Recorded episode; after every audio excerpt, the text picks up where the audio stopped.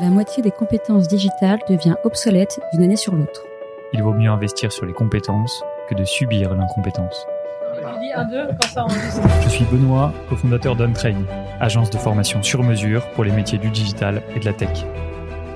Avec l'Avant-Garde, on vous propose de rencontrer nos trainers, ceux qui font le succès de nos formations, ceux qui ont un temps d'avance.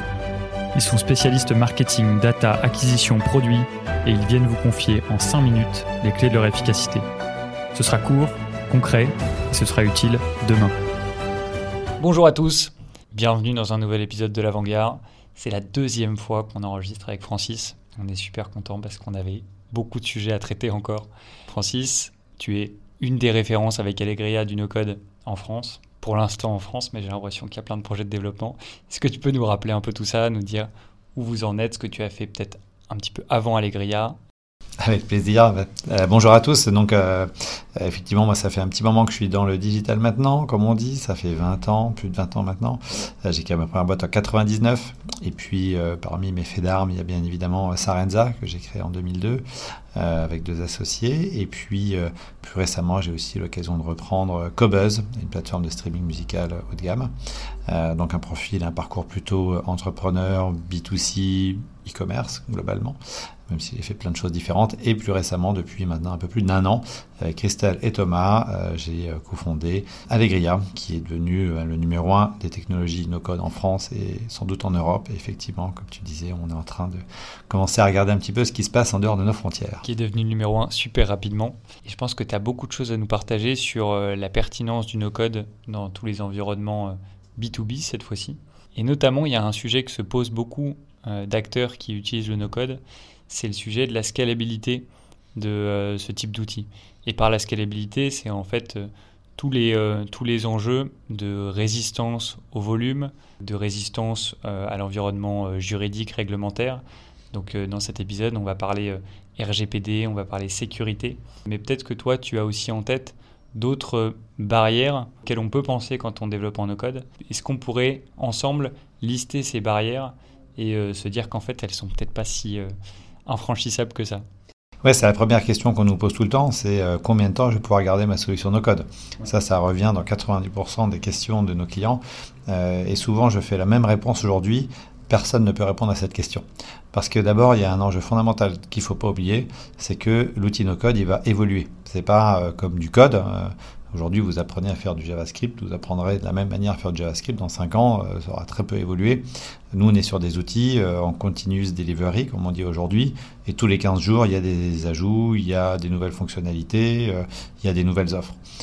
donc, j'ai tendance à dire que si Bubble, par exemple, qui vient de lever 100 millions, avance plus vite que vous dans votre croissance, bah, peut-être que vous allez rester toute votre vie sur Bubble et ça posera aucun problème.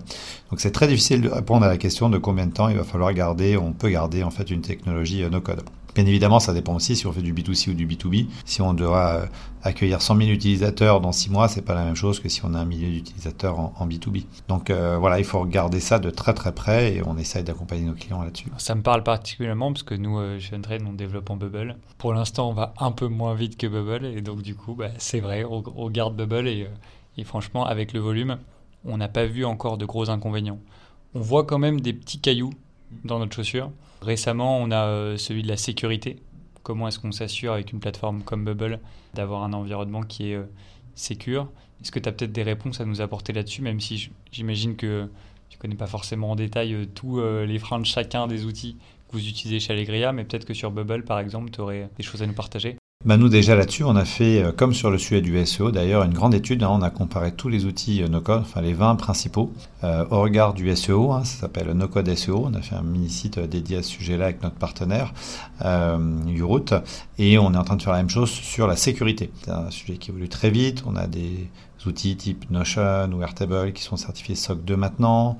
Uncork certifié SOC 3, donc ça va très loin. SOC 2, SOC 3, est-ce que tu peux nous rappeler ce que c'est des références, c'est des certifications internationales de qualité de sécurité, un petit peu comme les normes ISO, la 27001 en particulier, qui est une des normes aussi euh, que doivent avoir euh, les outils logiciels pour être aujourd'hui euh, en, termes de sécurité aux, normes européennes. Et quand on parle de sécurité, c'est prévention des risques cyber, c'est ce genre de choses Exactement. C'est beaucoup de choses. Hein. C'est pas simplement le code, c'est aussi toutes les procédures autour, puisque le risque de sécurité généralement, il vient plutôt de l'humain d'ailleurs, souvent même que de, que de la tech en tant que telle. Euh, donc il faut regarder tous ces sujets-là. Il faut les regarder de manière très précisément. Il faut regarder surtout la manière dont ça évolue. Euh, donc la sécurité, c'est un point important. L'autre point important, c'est bien évidemment aussi le sujet RGPD. On a euh, encore un certain nombre de grands comptes en particulier qui refusent des outils comme Bubble pour cette raison-là, même si on sait qu'aujourd'hui il y a une espèce de zone grise qui fait que quand on est une start-up, il n'y a aucun problème à utiliser Bubble avec le RGPD. D'ailleurs, très récemment, Ursula von der Leyen euh, et le président américain se sont mis d'accord pour justement euh, remettre en œuvre les accords précédents, le, le, Privacy Shield, pour justement qu'on retrouve une réciprocité dans le RGPD et les règles américaines. et j'ai bon espoir que ça bouge assez rapidement, ça dans l'intérêt de tous. Donc si vous êtes une start-up, que vous ne travaillez pas avec des grands comptes qui vont exiger des niveaux extra normaux en termes de RGPD, vous pouvez tout à fait travailler avec Bubble, il n'y a aucun problème. Il faut juste penser à signer le petit contrat complémentaire auquel on ne pense pas toujours. Et sur la sécurité, c'est la même chose. Euh, il y a plein de manières de développer dans Bubble et malheureusement, beaucoup de makers qui se sont auto-formés n'ont pas intégré le sujet de la sécurité. Pourtant, tout est écrit chez Bubble. Nous, on fait très très attention à ça. On a des, euh, des guidance euh, qu'on impose à tous nos makers Bubble, des contrôles de sécurité qu'on fait à chaque fois. Gros problème, c'est souvent l'exposition des clés API, par exemple, qui est ouverte, ou la base de données qui est ouverte. Donc il faut faire ce qu'il y a à faire. Et si on fait correctement son boulot, on est aussi bien sécurisé que n'importe quel autre logiciel. Et si on revient sur le sujet RGPD, euh, nous, je, sais que chez Untrain, on a des enjeux de localisation d'hébergement de données. Euh, est-ce que tu sais si ces outils-là permettent peut-être de plus en plus d'héberger les données en Europe? Oui, alors Pebble le propose, c'est cher, hein, c'est 3000 dollars, il me semble, le serveur hébergé en Europe. 3000 dollars par mois? Ouais, donc euh, ça explose tout de suite le compteur. C'est un peu plus cher que les 30 euh, ou 40 dollars de licence mensuelle habituelle. Euh, donc bien évidemment, c'est ça le problème. Nous, on a aussi la possibilité hein, d'offrir ce type de service, qu'on peut mutualiser un certain nombre de clients sur les serveurs hébergés en Europe, donc ça nous arrive de le faire. Euh, et puis il y a un autre sujet qui nous tient beaucoup à cœur euh, chez Allegria, c'est les données de santé. Euh, aucun outil no-code encore aujourd'hui n'a vraiment sauté le pas. On est en train de le faire avec deux d'entre eux, avec lesquels on est en train de travailler en partenariat, Udo et WeWeb, pour essayer de mettre en place justement aussi des solutions en données de santé pour ce secteur d'activité qui permettent aussi d'accéder au no-code. Ok, super intéressant. Donc selon toi, tous ces enjeux juridiques, ces enjeux de sécurité, ils sont en cours de résolution? Oui, ils sont même, sont même déjà résolus pour la plupart d'entre eux. Hein. C'est-à-dire qu'aujourd'hui, c'est très très rare qu'on n'arrive pas à trouver le niveau de solution pour résoudre la problématique de sécurité.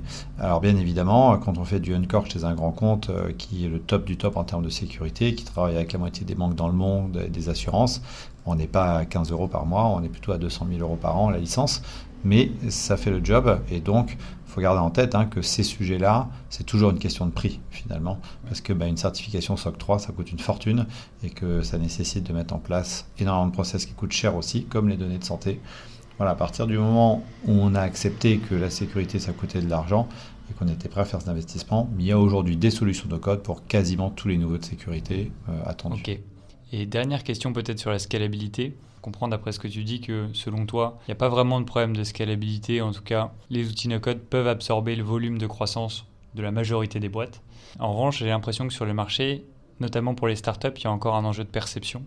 J'entends beaucoup de startups qui me disent Oui, mais si je veux relever des fonds, autant pour mon seed, ça peut marcher euh, en, euh, en no-code, autant au moment de la série A ou de la série B, euh, on va me demander de tout recoder en dur. Non, je crois que ce problème-là est terminé aujourd'hui. Euh, il y a un an, il y avait beaucoup de fonds qui nous appelaient en nous demandant mais qu'est-ce que vous en pensez? Est-ce qu'on peut investir ou pas?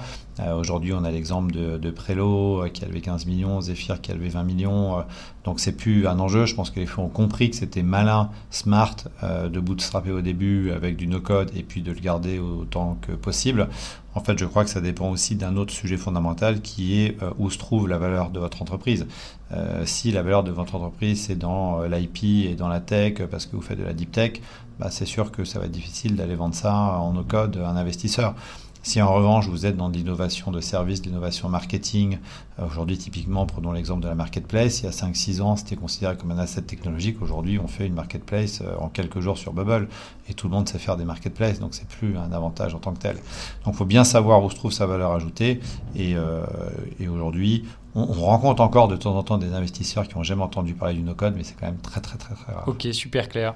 Merci Francis de nous aider un peu à casser les barrières du no-code.